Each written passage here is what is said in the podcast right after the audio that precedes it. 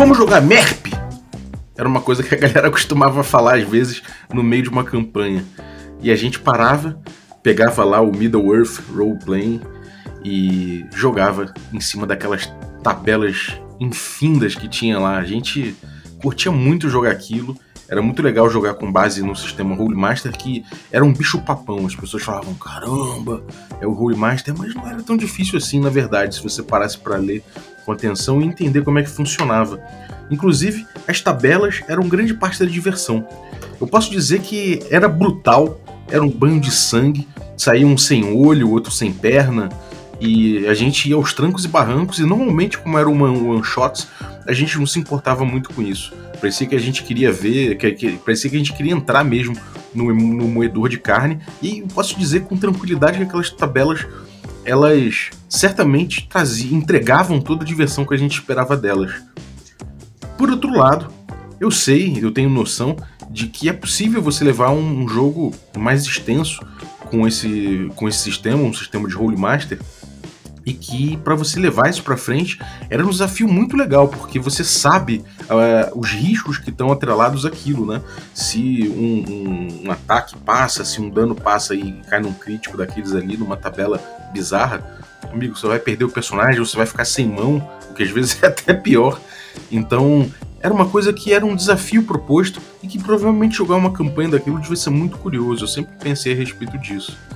Com o tempo, a gente veio jogando outras coisas, foi abandonando o MERP, foi abandonando o Role Master. E nem no, no hiato entre as aventuras a gente estava jogando mais. A gente acabou redescobrindo o old school. A gente pegou aí o D&D antigo, pegou o Rule Cyclopedia, foi chegando cada vez mais para trás. E não é que de repente lança um jogo que é praticamente uma releitura de todos, de todos esses, esses jogos de tabela, assim, do, do Role Master e tudo mais, que é o Against the Dark Master, com vontade de experimentar. A gente vai conhecer esse jogo hoje.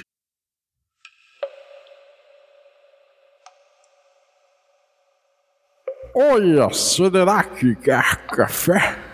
Café com Café com Dungeon!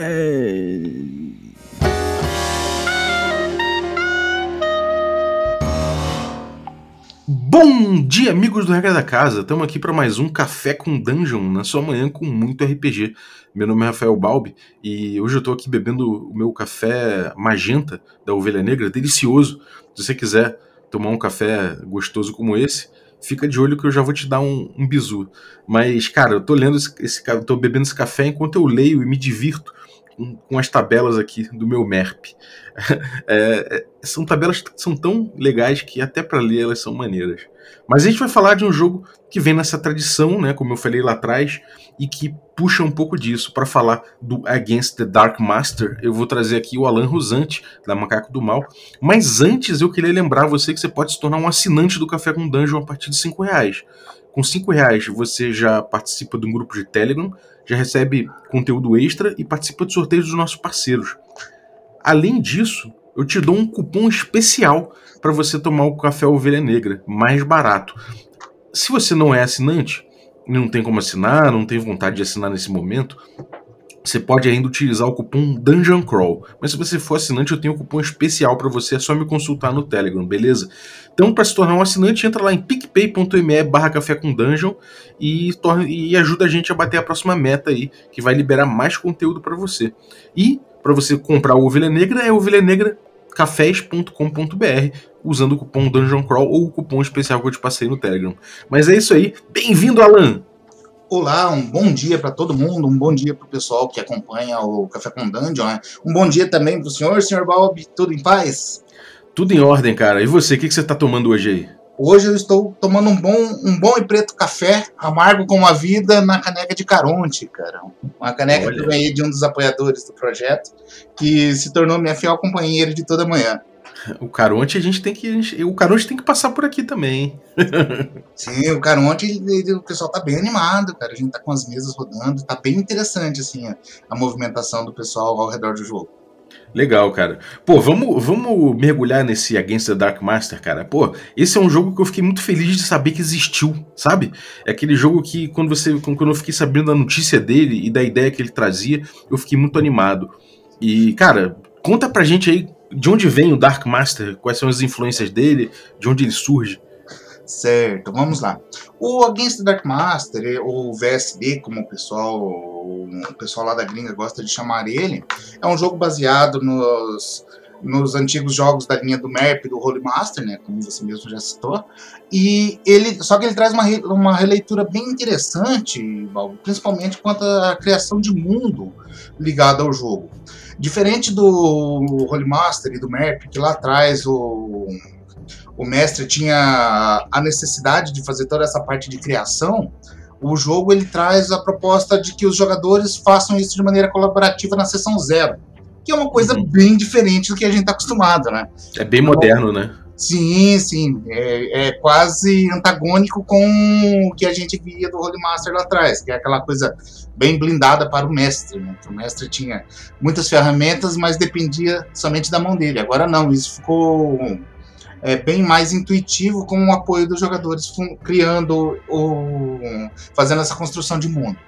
É, do mais, ele segue algumas linhas que lembram bastante o Master e o Map, né, a questão de atributos, a questão de bônus ofensivo, a questão de bônus defensivo, é, a, o funcionamento das armas e das tabelas, né, elas estão presentes e são é, felizes, são totalmente felizes dentro do jogo, né? Algumas uhum. foram simplificadas, é, a rolagem diminuiu bastante o índice das tabelas, né? por exemplo, antigamente as tabelas iam 350, 400, 500 e assim por diante. Hoje as tabelas têm, têm um limite um pouco menor, que é até para otimizar essa parte do combate, né? Ficar um uhum. pouquinho mais fácil de fazer a leitura das tabelas. Do mais, a premissa é a mesma. Cada jogador recebe, é, é, cada jogador tem as suas duas tabelas, rola um de 100, soma seus modificadores. Uhum. E diminui da armadura do oponente. Uhum. Depois disso, consulta a tabela e vê o resultado que deu e o tamanho do massacre que aconteceu, né? para quem está acostumado com o MERP sabe bem o que isso significa. É, realmente é, o combate ele é um expediente extremamente violento nesses jogos, né, cara? Sim, é, o combate é o, digamos assim, é, é impossível jogar, você sair de uma sessão do Holy Master sem ter sentido a experiência da intensidade, a intensidade do combate, né, vamos dizer assim. Porque, diferente de outros jogos, ele realmente coloca o personagem em uma situação ameaçadora, né? Você pode uhum. morrer a qualquer momento dentro do, do combate. E isso é uma coisa que impressiona bastante, principalmente a galera mais nova, que ainda não teve a oportunidade de experimentar isso. Claro que é, algumas pessoas pensam, ah, mas pode ser, é um pouco frustrante morrer, é frustrante morrer num golpe só no começo do combate. Realmente, isso é bastante frustrante. Basta ver o Boromir, né? A história do Boromir terminou. Basicamente, aquilo é um combate de, de NERP ou Holy Master. Sim. É, do nada, o seu personagem morre de uma maneira, é, às vezes, triste. Claro que existe, existem N recursos para isso, tanto de ressurreição quanto de reparo do corpo, né? Existe uma classe especializada apenas em fazer esse tipo de, é, de recurso dentro do jogo, que são os animistas, né? Eles são, eles têm magias específicas para a cura, regeneração, é, ressurreição, entre outras. Né? Uhum. É, cara, e, e essa coisa do combate ser extremo eu acho muito interessante, porque é aquilo, mesmo uma criatura que é extremamente indefesa, né, que se você deixar ela acuada e ela resolver fazer um ataque em cima de você e ela der, der sorte, pode ser que você se dê mal, bem mal, né, em relação a isso. Então, realmente, é, é, a gente está tratando de um jogo que, que, que mexe com combate como guerra e não como esporte. Né? Definitivamente é uma coisa que é, é para ser pensada, se for para acontecer, é para ser feita quando você tiver vantagens, para você tentar evitar ao máximo se dar mal num, azar, né? Que realmente você topar o risco for azarado, se deu mal, a culpa é sua, né, cara? Acho que não tem muito o que falar a respeito disso. Agora, é, é, ele funciona com base em D100, né? Você falou aí que joga as, as tabelas são D100, mas o jogo, o jogo todo, basicamente, você joga D100, né? positivo. Ele utiliza dois tipos de rolagem, né? A principal é a D100, que é para praticamente tudo, com exceção de alguns poucos testes que são feitos com o D10, que são testes menores, que é às vezes a rolagem de um dano, coisas do gênero. Ah, o grande legal, a grande a coisa mais legal que eu acho nele, na verdade, é, essa, é a questão de você sentir que o jogo é palpável, né? Que o personagem, até eu tava vendo uma matéria bacana semana aí sobre a questão de pontos de vida no D&D, né? Como ver os pontos de vida no D&D. Que é aquela coisinha, aquela massinha de modelar, como a gente fala, né? Aqui o personagem se torna muito sólido. Você, um dano pode ferir você no ombro, na perna, no olho, como você mesmo disse é, é um combate que fica é, muito evidenciado essa questão de, olha, o negócio realmente é perigoso. E isso que eu acho interessante no jogo. Faz com que o, o, personagem pense diferente, pense em tomar cuidado com o desafio que ele vai enfrentar. É bem diferente do que acontece hoje, né? Que o pessoal é, pega, se joga em frente a um dragão de 10 toneladas e fala: Oba, eu estou aqui, vem, dragão. Digidin, sou foda, vou matar, vou matar um dragão imenso. É, e, e, é engraçado isso, né? Porque a gente pegando essa textura de combate como esporte, ele tem essa coisa de vamos enfrentar esse dragãozinho imenso aí e vamos e a gente vai trocar com ele, vai ser difícil, mas eventualmente a gente pode acabar matando. O que é diferente, o que é bem diferente de uma, de uma abordagem de, de guerra, né? Em que você pode ser pequeno, você pode ser mais frágil tudo mais, mas às vezes num, num ataque bem sucedido, com muita sorte, você consegue deitar um dragão mas é aquela coisa. É, é uma coisa que é extremamente indesejável você ter que chegar nesse ponto, né? Normalmente você chegou nesse ponto é porque fudeu, né? Ou porque você se preparou muito para aquilo. Então isso dá a textura do jogo, assim como acontece muito no, em, em, jogos antigos de D&D também, né? O combate é uma coisa que é para ser controlada. E, e, me lembra muito aquela cena do, do arpão lançado contra o, contra o dragão sobre, sobre a vila, lá no, no ainda no no Hobbit, né, cara? Que a gente tem ali o, o, o dragão passando por cima da vila e um, um, dardo, uma seta consegue, consegue acabar com ele de criaturas que na teoria são muito mais fracas, né? Então eu gosto muito dessa ideia de que, de, de que o mais fraco pode vencer também, né? No combate como esporte existe ali todo uma, um cálculo em cima das coisas para que tenha equilíbrio e tudo mais. Como é desequilibrado, até o pequeno ali, o frágil, ele pode acabar sobressaindo, né? Exatamente. Então, isso é uma parte gostosa porque isso até mexe um pouco com, com o conceito, com o desenho geral do jogo. Né? Ele é projetado, de um modo geral, para entregar a mesma experiência que entregava o, o map ou os livros do Tolkien, né? Do Senhor dos Anéis. Ele traz muito disso dentro do jogo, essa experiência de ser é realmente épico. Você está numa situação perigosa, porém o sucesso, que o sucesso na sua ação ou no seu combate vai realmente mudar a história de uma maneira épica. Histórias serão contadas sobre você, sobre aqueles feitos. É, mas é aquilo, é, é um heroísmo que, que, que, é caro, né, cara? Que é realmente caro, né? Exatamente. Tanto que o próprio autor cita é, vários, é, é, vários materiais de consulta, né, que foram as inspirações dele também, para entregar esse produto ao pessoal. Que é coisas como o Crew, Conan, é, o Labirinto, o, o, o, como que é o nome? Labirinto, Labirinto Fauno, se eu não me engano. Uhum. É que tem vários nomes que realmente de filmes que a gente não lembra, né, cara? Mas ele, ele busca bastante de ele bebe bastante dessa fonte, daqueles filmes antigos dos anos 80, 90, que é aquela coisa do, do herói, do bárbaro contra o bárbaro contra tudo e todos, ou o, senhor, o próprio Senhor dos Anéis, ou outros mundos de magia, de espada e feitiçaria que, que, tinha, que se tinha nos anos, no começo dos anos 80 e 90, né? aquela coisa bem, é, bem épica mesmo, uau, como é aquele combate, nossa, o mundo é depende da gente. Se a gente não fizer, não tem quem faça mais. Uhum. E o uhum. mais legal, todo mundo sabe o que vai acontecer, né? Que é uma, um dos pontos altos que eu acho do jogo também. Por exemplo, é, em muitos jogos a gente começa jogando, monta o personagem tudo sem ter uma perspectiva real do que é aquele mundo, de como aquele mundo funciona, correto? Uhum. A gente vai recebendo esse paladar, esse sabor entregue pelo DM no decorrer do jogo. Já no Against Drag Master, devido à construção de mundo, o jogador começa, ele, como ele ajudou a construir o mundo, ele sabe como aquele mundo funciona antes dele construir um personagem. Ou seja, quando ele entra quando o personagem realmente é colocado em mesa para jogar, quando o personagem começa a funcionar dentro do jogo, vamos dizer assim, ele já tem a experiência de como é aquele mundo. Ele realmente é um cidadão daquele mundo. Ele sabe como o mundo funciona, ele conhece a história antiga de como aquele mundo se desenrolava antes da, antes da vida dele próprio. E ele sabe que o Dark Master é realmente perigoso, é uma ameaça real e que está começando novamente a se mover nas sombras. Uhum. E, isso é uma coisa legal que o, o, o, o Dark Master é construído, né? Você Exatamente. tem ali um, um você tem uma, uma, um momento de criação desse Dark Master, né? Isso, isso normalmente acontece na sessão zero, né, onde os personagens começam a ser discutidos e onde o jogo, de forma geral, é traçado.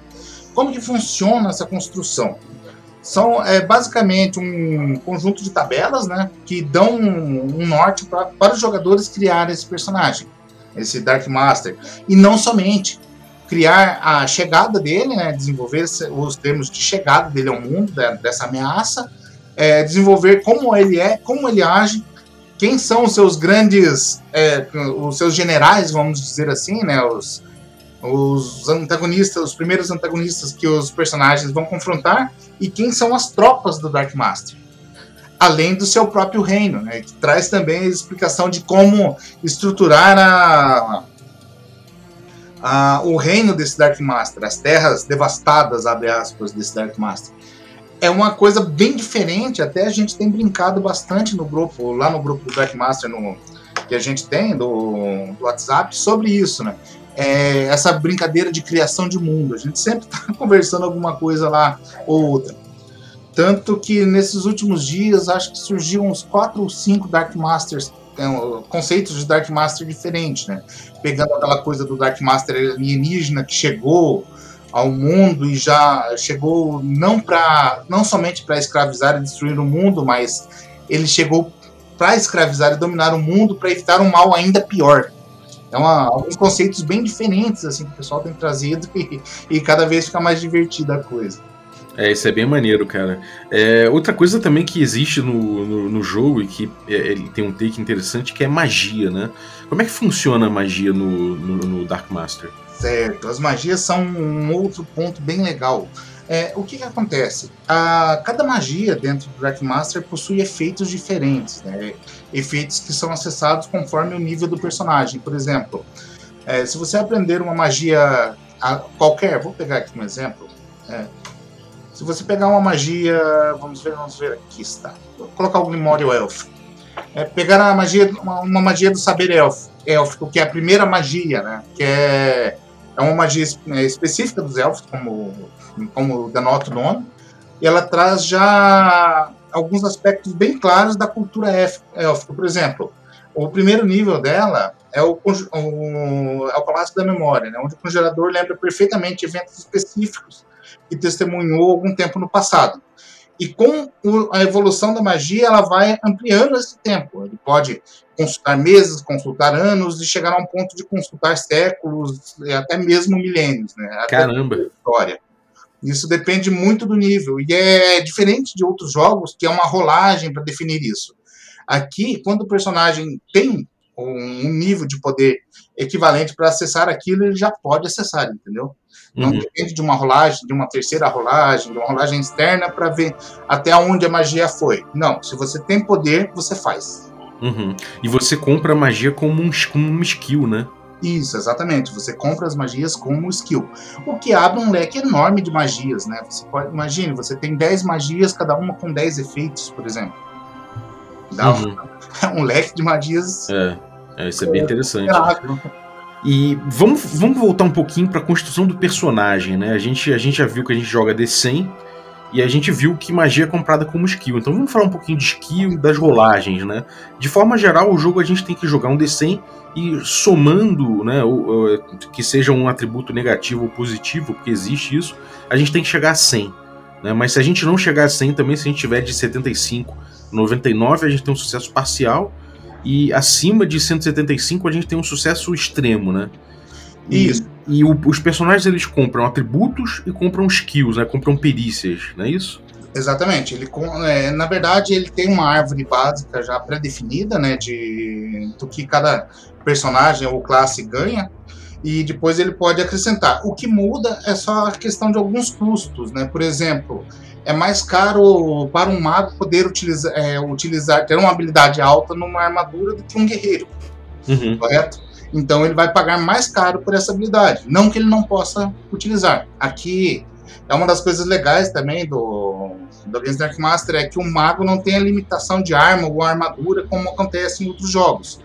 Aqui você pode ter um mago de full plate usando uma espada de duas mãos. Claro, ele vai ser, vai ser caro para ele manter isso, né? Vamos dizer assim. O custo de aprendizado dele vai ser bem alto, mas ele pode. Ele Uhum. tira aquela, necess... aquela proibição de ah, o mago não pode usar armadura, ou ah, um animista não pode usar uma arma de corte e assim por diante, entendeu? Ou se não, um guerreiro pode aprender magia. Uhum. Inclusive, algumas magias já vêm já na criação do personagem, né? Que é uma coisa bem interessante. Quanto às rolagens, basicamente ela trabalha, elas trabalham da seguinte maneira: o, o jogador, o personagem no caso, tem um índice do seu skill, né? Que é a soma de, de, de vários fatores dentro da planilha. Junto a isso, ele vai rolar o D100 e vai ver até onde atingir na tabela. A partir de um certo limite, a tabela já começa a causar críticos e assim por diante, como era lá atrás no, no NERP. Uhum. Porém, ele entrega. é, A ideia é que é, o jogador rola dados abertos, a gente chama dados abertos, né? Ele Uhum. vai fazer a rolagem e dentro de, um, de uma certa margem de sucesso, esse valor abre o dado. Ou seja, aquele valor, todo valor que ele adquiriu até o momento é reservado, rola-se o DC novamente, adiciona essa, esse novo valor. E assim consecutivamente, enquanto ele abrir esse, essa margem de sucesso dele Uhum. que é o 95 mais, né? Se abrir acima de 95, ele vai já adicionar esse novo resultado à rolagem. Aí sim, aí a coisa fica interessante, que você acessa as tabelas de críticos mais é, perigosos, vamos dizer assim, as tabelas de críticos elevados, né? Onde normalmente começa a carnificina. É, cada arma, cada tipo de arma ali tem um- uma tabela de crítico específico, né? Você tem ali o, o, o que você vai sofrendo, conforme você vai sofrendo dano, você vai se- sentindo os efeitos, né, de cada dano específico, né? Isso, exatamente. É, não só as armas, né, mas também as magias causam críticos específicos para cada magia tem sua tabela de crítico, né? Por exemplo, uma magia, uma tabela de crítico de fogo, uma tabela de crítico de gelo, uma tabela de crítico para controle da mente, e assim vai. É, tem- existem n possibilidades que podem que podem ser geridas dentro disso. né? Sim. Uma, uma coisa que eu sentia a respeito do dano no Holy Master, quando eu jogava no, no, no MERP, né? É que a partir do momento que você começa a tomar dano, a situação vai degringolando rápido, né? Você meio que você vai sentindo essa espiral da morte chegando, né? Existe esse, existe ainda essa, essa textura, ainda acontece isso? Os- as penalidades vão se acumulando? Como é que funciona isso? Sim, acontece sim. Tanto que, ó, na verdade, uma das coisas que é mais divertidas dentro do sistema é tomar um crítico aí logo na primeira rodada e três ou quatro de sangramento. Você vai entender que a, a realidade de um combate com armas brancas é bem mais assustador que o pessoal está acostumado, né? Aquela coisa. Você vê o personagem se esvaindo em sangue rodada a rodada, sem ter muito que você possa fazer. É bem. Como diz, é bem intensa a, a sensação do combate, né? Uhum. E bom, você você cria quando você vai fazer o personagem, você escolhe a sua raça, que eles chamam de kin, né? Eu não sei como é que fica em português. Isso. Cultura, a sua A gente- classe, né? Que é o meio, ali o seu sua profissão, né? Isso, exato. É, são, dois, são três fatores, né? O primeiro é a ancestralidade, que é basicamente o povo que você tem como base, por exemplo, humanos, elfos, anões, os Firbolg, que são basicamente gigantes, é, algo como os- mais ou menos do, como os gigantes do Game of Thrones, Uhum. realmente gigantes, né? É, são criaturas impressionantes. Assim, temos os humanos, os primogênitos, que é a primeira geração dos humanos. Temos elfos, raelfos, elfos das estrelas, orcs, meio orcs, meio elfos e assim vai. Basicamente, ele engloba bastante todas as classes e todas as ancestralidades das, dos jogos de fantasia que a gente está acostumado, né? Uhum. Daí, depois disso, ele pega a- as classes, ou as vocações, como a gente chama, né? Uhum. Que ele envolve o guerreiro, o mago, o clérigo. Daí ele tem o um prático, né? Que seria aquele faz tudo. E tem também o campeão, que é basicamente um eleito de, algum, de alguma entidade ou organização. Uhum. Maneiro. E, cara, é.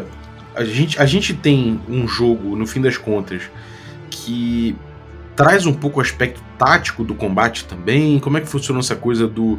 De, existe uma coisa de posicionamento, de, de escolher as fases de, de, de, combate? Como é que funciona o combate em si? Certo. O combate dele, uma das coisas interessantes, o começo do combate, no caso, né? Ele é um jogo que ele não tem a rolagem de iniciativa.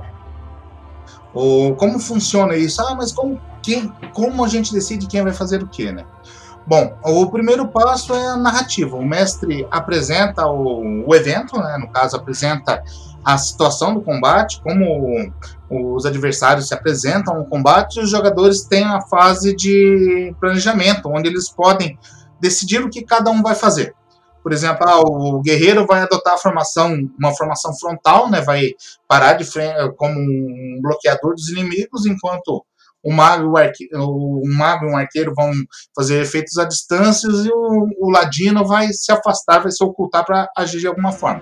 Claro que são infinitas possibilidades, vai da criatividade dos jogadores, né? Mas a ideia é que essa primeira fase de observação, entender o que está acontecendo dentro do combate, como adotar uma postura tática, é, é, é essencial dentro do combate. E depois disso, segue-se as rolagens, as fases. Né? Tem uma, uma primeira fase que se faz efeitos de magia, que se faz é, o combate direto, que se faz o disparo de armas brancas, é, de armas à distância e assim por diante. Daí depois passa toda essa rodada, entra a, segunda, entra a arrombada de combate das criaturas também, né, os ataques, defesas e assim por diante, e depois uma rodada final onde os últimos efeitos do combate são definidos, né, são traçados.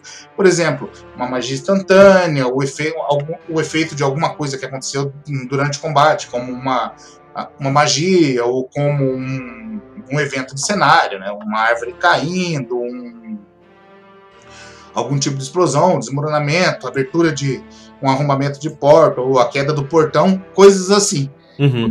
Daí depois disso o combate recomeça com uma nova fase de avaliação dos jogadores. Uhum. Mas bem maneiro. Então, tipo, faz uma diferença esse, essa organização do grupo, né? O posicionamento é, é, é, o esquema tático que eles escolhem para encarar o combate, né?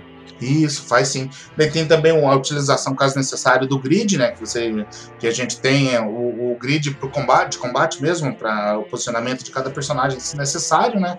Mas o interessante, o mais interessante realmente é essa questão de como os jogadores vão planejar o combate.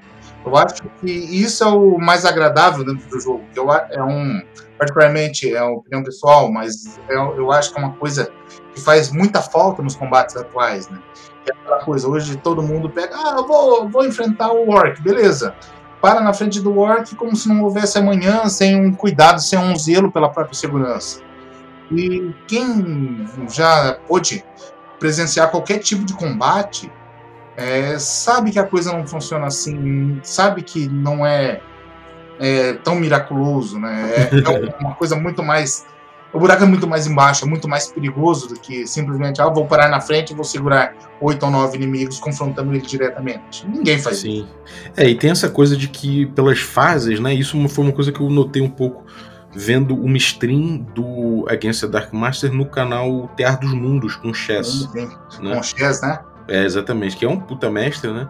E, eu, e deu pra perceber que existe essa coisa do grupo se posicionar, do grupo é, escolher sua abordagem, e depois, pelas fases do combate, você vê aquela cascata, né? Aquela, aqueles efeitos se acumulando. Então, é, a decisão que você tomou é muito crucial, porque depois você vai sentir bastante os efeitos escalando um atrás do outro, né? Você meio que não tem um respiro em relação a isso. Você toma decisão, depois aquilo ali acontece de uma forma bem, bem drástica, né? Os efeitos se acumulam, passa todo, passam todos os efeitos, e aí você reposiciona e faz o que, o que é necessário com o que sobrou, né? Exatamente. Uma coisa, até via de regra, para tornar isso possível também, é, é, é aquela. Como diz, é a inversão da flexibilização, né? Aqui em Against Dark Master, você rolou o dado, o dado é o demarcador do algo executado. Você rolou o dado, você fez.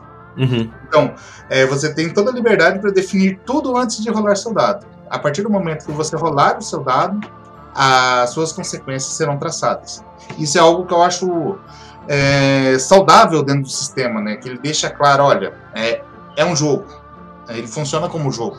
Uhum. Isso é, eu acho muito legal, assim, mesmo ele tendo toda essa abertura narrativa, toda essa criação em conjunto, ainda assim chega um momento que ele age como jogo. Isso é uma coisa muito saudável para diversão, né, cara? Uhum. É aquela Sim. coisa, o fator aleatório está ali e ele realmente funciona.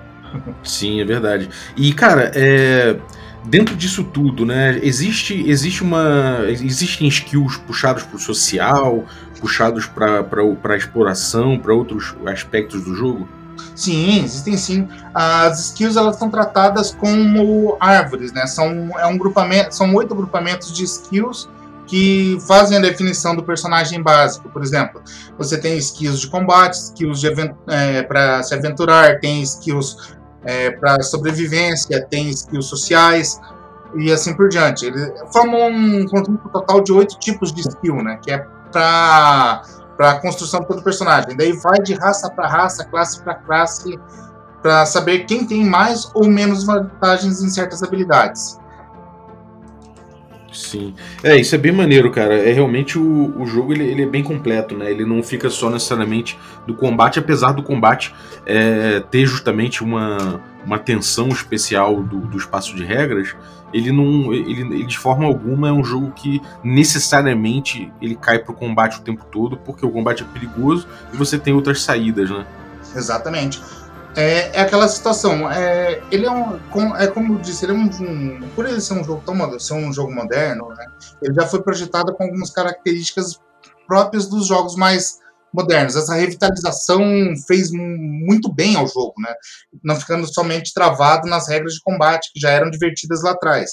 Mas ele, trai, ele entrega muito disso e é, o sabor de se ter um jogo onde o combate é perigoso, o combate é, é, heavy metal, como o próprio jogo diz, e ainda assim ele é um roleplay, ele é um jogo de roleplay completo, onde o personagem pode brilhar tanto é, fazendo o combate, ou se aventurando, ou fazendo um ato de ladinagem, ou testando o próprio conhecimento. Inclusive, esses fatores influenciam o XP de cada personagem. Uhum. É, conforme o tipo de personagem, as habilidades dele influenciam o tanto de XP que ele ganha, né? Que é basicamente uma uma adequação daquela coisa que tinha, se tinha lá atrás nos primeiros AD&D, no, nos primeiros D&Ds. Ah, lembra a ideia de do Ladino, por exemplo, é, ganhar, ganhar XP pelo tanto de moedas que tinha, ou o guerreiro pelo tanto de dano que É, os individual awards da, do AD&D segunda edição, né? Isso, exatamente. Isso uhum. era. Isso faziam as classes ter sentido, né? E o jogo entrega isso também. Ou seja, ele pega tanto o público moderno, que é o jogador mais novo, que quer, quer ter essa experimentação de um combate pesado, ainda assim um roleplay fluido, e pega também aquele jogador mais antigo, que gosta de, da, da estrutura mecânica dos jogos. Tipo, ah, eu fiz tal coisa, então eu recebo, por, eu recebo tal consequência. É, digamos assim, são parâmetros bem claros de como se seguir dentro do jogo, né? Uhum. Pô, isso é bem maneiro, cara. Agora que você falou em, em dos awards, né? O que, que dá XP. Então, cada classe tem seu. Ela ganha XP por certas coisas que faz. O que, o que mais gera XP no jogo e como é que é o avanço de personagem? Como eles melhoram? Certo. Deixa eu até puxar aqui que é bastantinha coisa, tá? é, por exemplo, o XP, ele, o personagem vai receber XP tanto por ações de combate quanto por ações de interpretação. É, também pela movimentação dentro do jogo. Né? Deixa eu explicar isso de uma maneira é, facilmente entendível. É, por exemplo, quando o jogo anda, vamos dizer assim, é, quando a movimentação tanto do Dark Master quanto dos jogadores começam a surtir efeitos dentro do cenário, os personagens são recompensados. Pode ser tanto por recompensados diretamente por XP, né, por é, por experiência propriamente dito, como também por fama, como também por apoio de outros, de outros povos e assim por diante. Uhum. De forma geral, a experiência trabalha assim, né? Se você viajou, explorou um local, você é, já ganha XP, é, XP um, um, local novo, tipo a, aquela coisa, a descoberta do novo, né? Você uhum. pode enfrentar adversários, é, quando cumpre uma missão objetivo, é, ou quando você sobrevive a um ferimento grave. Olha que legal. Se você entrou num combate, foi ferido e acabou sobrevivendo ao fim, você é premiado com isso, é premiado por, com XP por conta disso. Uhum. Pelo risco que você sofreu e, pelo, e pela maneira e a curva de aprendizado que você teve com isso. Uhum. Essas são as faces principais do XP, né, da experiência. Já por vocação, tem-se também experiência que é, que é entregue, né? Por exemplo, é, um guerreiro, se derrotar um inimigo muito poderoso, ele vai receber XP, um ponto de XP por isso. É, se, se os- se as características, é, os aspectos principais do, da classe, por exemplo, para um guerreiro, como força, a bravura, a valentia, é, e outras características que são intrínsecas ao guerreiro fizerem uma mudança de cenário significativa, ele também recebe XP por isso. Uhum. Já o ladino, ele pode trabalhar ganhando, recebendo XP pela, pela astúcia ou pela destreza dele em fazer algo novo, né, em evitar um problema, ou quando ele trapaceou, enganou um NPC, ou enganou o próprio Dark Master, ele vai receber um, a premiação por conta disso. Já o mago, a XP de, de vocação dele é ligada às habilidades de mago mesmo, né? Quando ele pode, por exemplo, fazer um feitiço, sabe aquele feitiço, aquela bola de fogo que derruba o teto da caverna, possibilitando aos jogadores, é, aos personagens fugirem de um encontro que eles não conseguiriam vencer, né? Aquela coisa é, enfrentando Tiamat mesmo, né? o evento Tiamat. Ou, a- ou até mesmo quando ele usou um conhecimento, fez uma pesquisa, descobriu algo, algo que se torna significativo dentro da aventura, usando um dos seus conhecimentos, né? Que são uma das bases principais do mago. Uhum. Quando ele faz isso, ele recebe a premiação de XP de, de vocação dele. Ele, se Uhum. torna- ele aprende com um, os resultados que ele teve, né? Uhum. Cara, bem maneiro, cara. Bem maneiro. Então, pô, você tem uma miríade grande aí de, de possibilidades de, de, de avanço, né? Não só avanço pelo que normalmente eles fazem e eles se tornam mais competentes por isso, mas também um certo estímulo de certos comportamentos dos jogadores, né? É uma, é uma coisa mista. Exatamente. É o que faz a validação das, das vocações, né? Faz com que cada vocação tenha sentido. Por exemplo, faz sentido ao guerreiro confrontar um perigo, assim como faz sentido para o mago descobrir algo novo, ou ao ladino enfrentar o desconhecido e evitar, né, Uhum. evitar problemas maiores com de maneira esperta, né? Legal, Eu acho cara. que faz muito sentido dentro do jogo isso. Sim, todo sentido. É, inclusive, e, é, como é que funciona essa coisa? Existe, existe level e tal, ou, ou isso é uma coisa mais horizontal? Sim, existe sim. O, o jogo ele trabalha em leves, até porque a, as magias, os efeitos de skill funcionam pelos levels, né? Uhum. Claro que há uma diferença de outros jogos que em, em VSD não existe um limite de level, de level. Por exemplo, o jogo não termina quando você atinge level 10, level 20, level 30 e assim por diante. Uhum. Enquanto o- houver, enquanto o DM achar, achar necessário os personagens evoluírem e, e o jogo desenrolar, ele pode cedendo níveis aos personagens. Por exemplo, a, a, a- é a marca que aconteceu com o Holy Master mesmo, aquela coisa de chegar um personagem, ah, um elfo que tem lá 3 mil anos e é level 200, level 300. Em Against Dark Master, isso ainda é possível. Você pode fazer essa continuidade de infinitos levels se achar necessário. Ou até fazer uma aventura já, construir uma aventura com personagens que tenham lá level 50, level 100, para quem gosta desse hard game, né? Uhum. Pra quem gosta dessa pegada mais pesada. Por exemplo, uma, uma vez eu vi uma, uma mesa de Roadmaster, todo mundo tava em, em nível 150, de 145 a 150.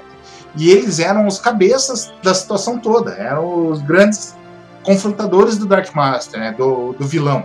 Uhum. Era bem claro pelo nível de poder, era aquela coisa. Em vez de ele estar jogando com um Aragorn, ele estava jogando com um Galadriel. a relação de poder, assim, tipo, você estava jogando realmente com as pessoas que faziam diferença no mundo, né? E isso agrada muito o jogador também. Tem gente quem gosta do hard gamer, do overpower, né? A, eh, pode brincar muito com isso. Tem um personagem que level 50, level 100, level 200 e assim por diante. E fica fácil também ao DM trabalhar isso, porque ele, ele tem os mesmos recursos, né, cara? E, inclusive, no livro básico, né, que é um livrão, são 570 páginas, ele traz um, um capítulo inteiro sobre narração, sobre o funcionamento do jogo em si, e traz também um capítulo inteiro só sobre o Dark Master. Só sobre, só sobre os recursos que o mestre tem para trabalhar o jogo. Ou seja, a boa e velha caixinha de maldades. Né? é, o Against the Dark Master ele é ao mesmo tempo ali um, um título que serve para esse personagem que se desenvolve no jogo, que é, que é central no jogo, mas também serve para o próprio mestre de jogo, né? que acaba fazendo às vezes ali do, do cara que desafia, né? O Dark Master. Exatamente. É, e o, o, legal do Dark Master, uma coisa, até uma coisa que tava passando que eu acho divertida, é que os, os jogadores criam o Dark Master e depois entregam aquela, toda aquela maldade, to, como diz, todo aquele problema nas mãos do mestre. Né? Tem a função de usar contra eles aquilo. Ou seja, nada do que eles vão receber é, não, é coisa que eles não queriam receber, né? Isso uhum. deixa o jogo assim bem fluido quanto às consequências, né, cara? Os jogadores sabem poxa, a gente criou o inimigo que a gente queria enfrentar. Agora, cara, a gente tem aí um jogo que ele é uma, um, uma renascença, né? Por, por, assim dizer, a renascença do MERP particular, né? Do MERP, do Codemaster. É uma releitura e tudo mais. E isso, isso quando a gente viu acontecer com D&D, por exemplo, e com os D&D likes, a gente viu uma, uma releitura estética, né? No, no, na parte do produto, do livro. Né? Não somente uma preocupação, às vezes, de fazer aquilo ficar mais jogável, das, das consultas ficarem mais fáceis. No caso do DCC, ele tenta é, organizar de uma forma que seja mais fácil a consulta de cada tabela de magia, esse tipo de coisa. De fato, o MERP, ou você pegar o, o Holy Master, eram jogos que às vezes você, olhando à primeira vista, era um pouco intimidador, né? Como é que é o projeto gráfico? Existe uma preocupação para superar essa barreira que você tinha antigamente? Como é que eles retrabalham esteticamente é, essas influências? Certo. E o produto, né? Ah, sim, sim, sim. Um pouco não, bastante, né, cara? É, eu ainda lembro da bendita tabela de ervas no, no começo do, do menor sentido. É, então, os designs do livro, o pessoal pensou com muito carinho nessa questão, né? Tanto que, mesmo sendo um livro volumoso, vamos dizer assim, um volume grande de páginas, é, 570 ao total, ele é um livro que ele é muito bem organizado. Ele é, ele é composto por é, a organização interna dele. O livro é composto por cinco volumes, né? Tem o volume 1 um que é personagens, o volume 2 que ele trata do Dark Master, tem um volume de magias, tem o bestiário e, e, e o livro é formado juntando todos esses conjuntos, bem delimitados dentro dele. Então você sabe que quando você precisa, por exemplo, consultar alguma coisa sobre o personagem, é da página 1 a 100, ou quando você precisa consultar as magias, é da página 300 a 400, assim por diante. O livro é bem estruturadinho, sem contar o fato que ele é bonito, né? Sabe aquela diagramação pesada que tinha o Merp lá atrás? Que uhum. eram duas colunas bem compactas e com fonte 8,5? hoje não, hoje ele tem um livro já, ele tem uma fonte, um livro com uma fonte maior, as páginas são muito bem organizadas em duas colunas e muito bem ilustrado o livro. Uhum. Ele, o livro conta com mais de 200 imagens durante o volume todo, né? Algumas imagens de um quarto de página, outras de página inteira, que complementam e fecham as páginas. Ou seja, cada página do livro é uma arte praticamente separada, o que deixa muito bonito o material geral. É, o que eu vi de ilustração do livro realmente é, é incrível. E, e, o material que, que você me passou anteriormente aqui, que são é parte de playtest, essas coisas, playtest não, né, de fast play, Isso, eu é. achei também muito bem diagramado, realmente achei interessante, por isso que eu perguntei, porque me pareceu que foi uma preocupação realmente deles de poder mostrar isso de uma forma mais, mais, mais mais fácil, né? Mais, mais, mais palatável, né? Exatamente. O tanto que ele trabalha todo com espaçamento grande, toda a informação é feita em, em blocos bem definidos, né? Do que cada coisa é, o que torna o jogo assim, mesmo ele sendo um, como eu já disse, um volume grande, ele fica simples de você pesquisar uma informação, ele fica fácil de você localizar o que você quer saber, né, cara? E isso uhum. faz toda a diferença quando a gente tá jogando. Em vez é. de da gente pegar aquele manual que ficava na nossa mão, é, pulando para um lado para o outro, onde está tal coisa? Ele virava 20, 30, 40, 50 páginas não achava, voltava. voltava. Ele, ele tenta evitar isso ao máximo, ou seja, é, você consegue rapidamente fazer uma consulta se necessária, né? Uhum. Além da planilha, que também entrega praticamente todas as informações que um jogador precisa para ter o personagem dele à mão. Uhum. Aquela coisa, o, o jogador, ele sabe, ele vai ter um nível, ele vai saber os efeitos, que ele consegue de maneira rel- relativamente simples com a planilha mão. Eu diria que é até mais simples que os jogos modernos, né? Mas eh, isso pode ser um pouco controverso, que falar um pouco dos jogos modernos, o povo fica chateado, assim.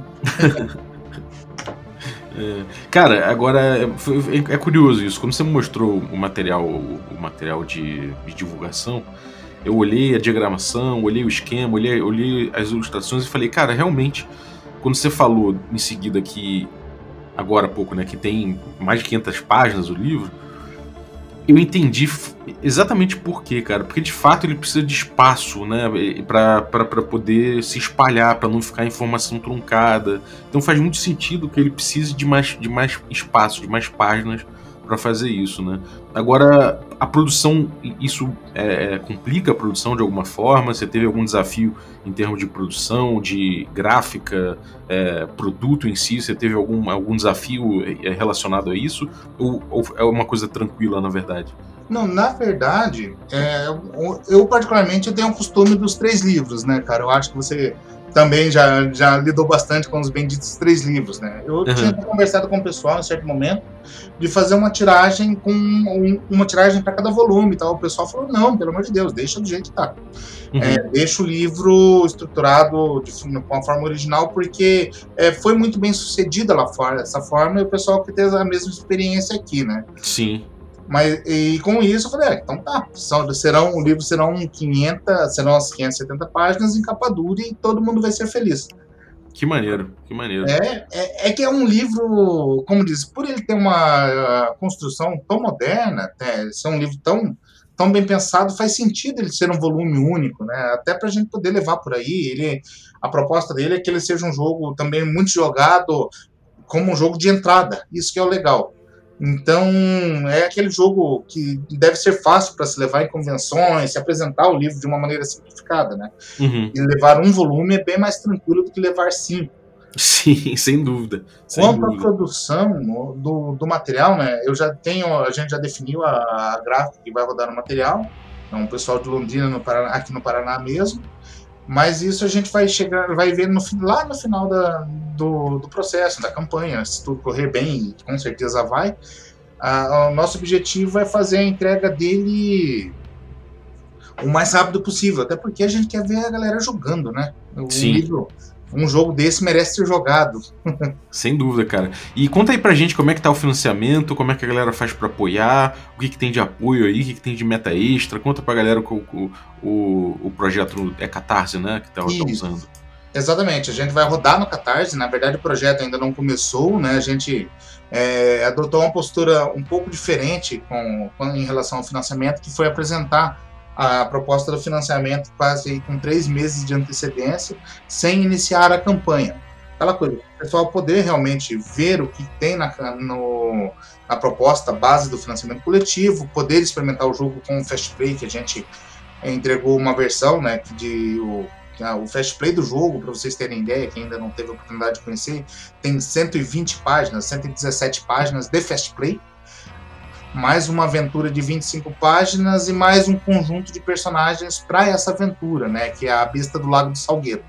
Uma aventura super gostosa de jogar, super fluidinha, assim, saborosinha, que vale bastante a, a pena a galera experimentar para sentir como funciona o jogo. E ali, aquela aventura foi, foi escrita pelo próprio autor, né? e Ela mostra passo a passo de como de, de como inserir os personagens desse mundo de um desafio tão grande. Ou seja, todo mundo tem um sentido para estar ali, né? O que é bem, bem bacana, assim. É, a gente entregou esse material antecipado e a campanha de financiamento coletivo começa realmente agora no dia 2 de agosto, né?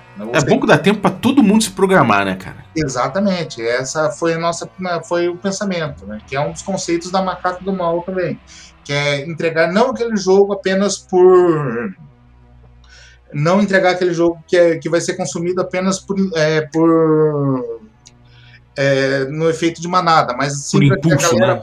possa saborear, possa ver como o jogo funciona e falar, não, esse jogo é bom, realmente eu quero esse jogo.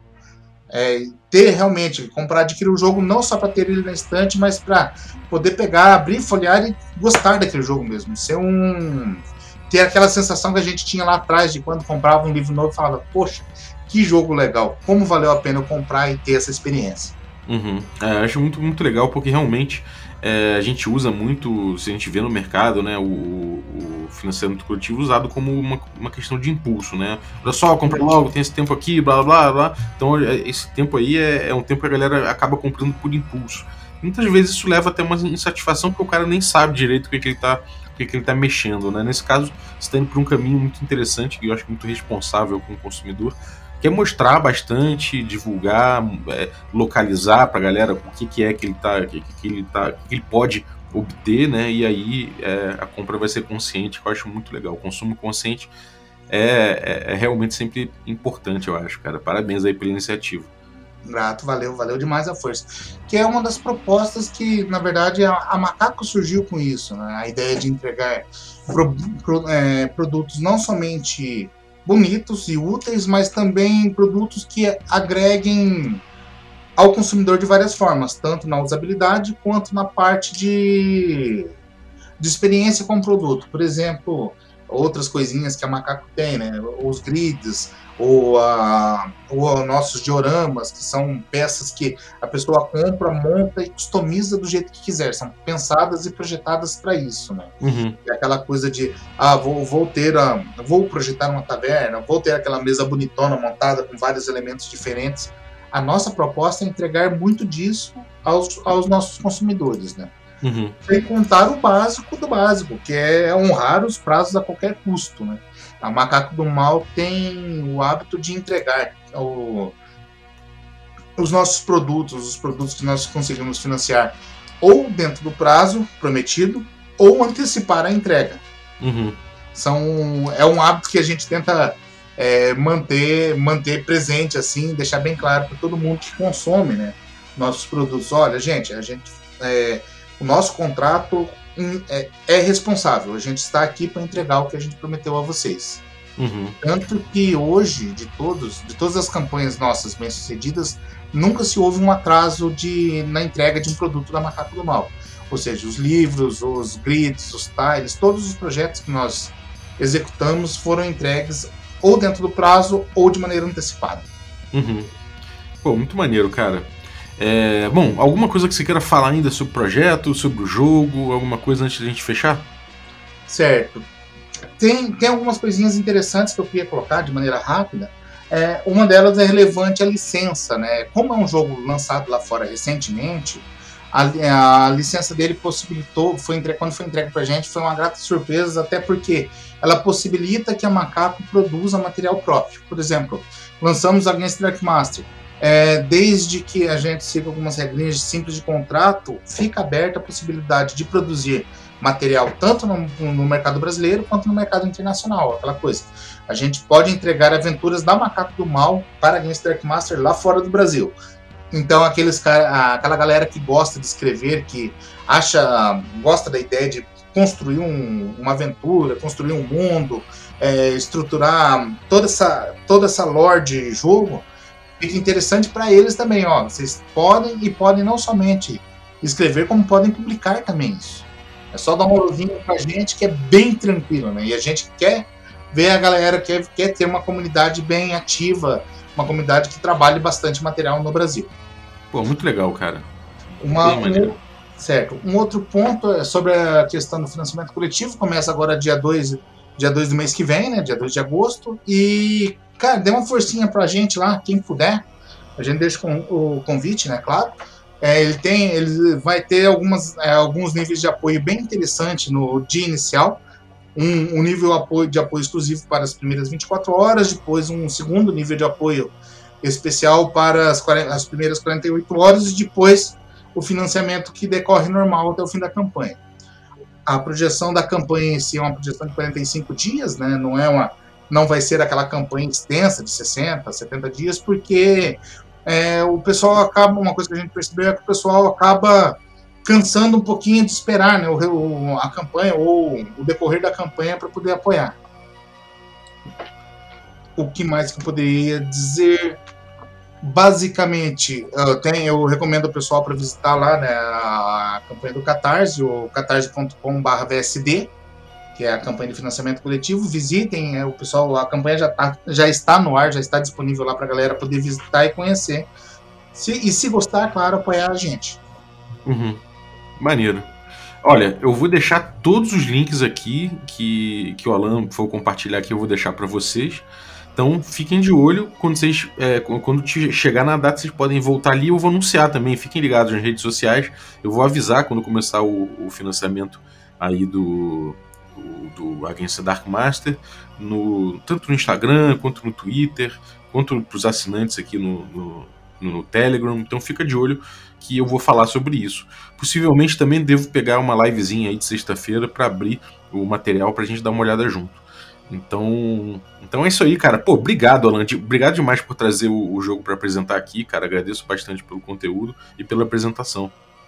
Pô, legal. Eu queria agradecer a, a chance que você está dando, o espaço que você está cedendo para a gente aqui para poder divulgar esse produto, né, cara? Para tentar trazer algo diferente, algo novo realmente para o nosso mercado. Quer dizer, algo novo, mas não tão novo para o nosso mercado, né?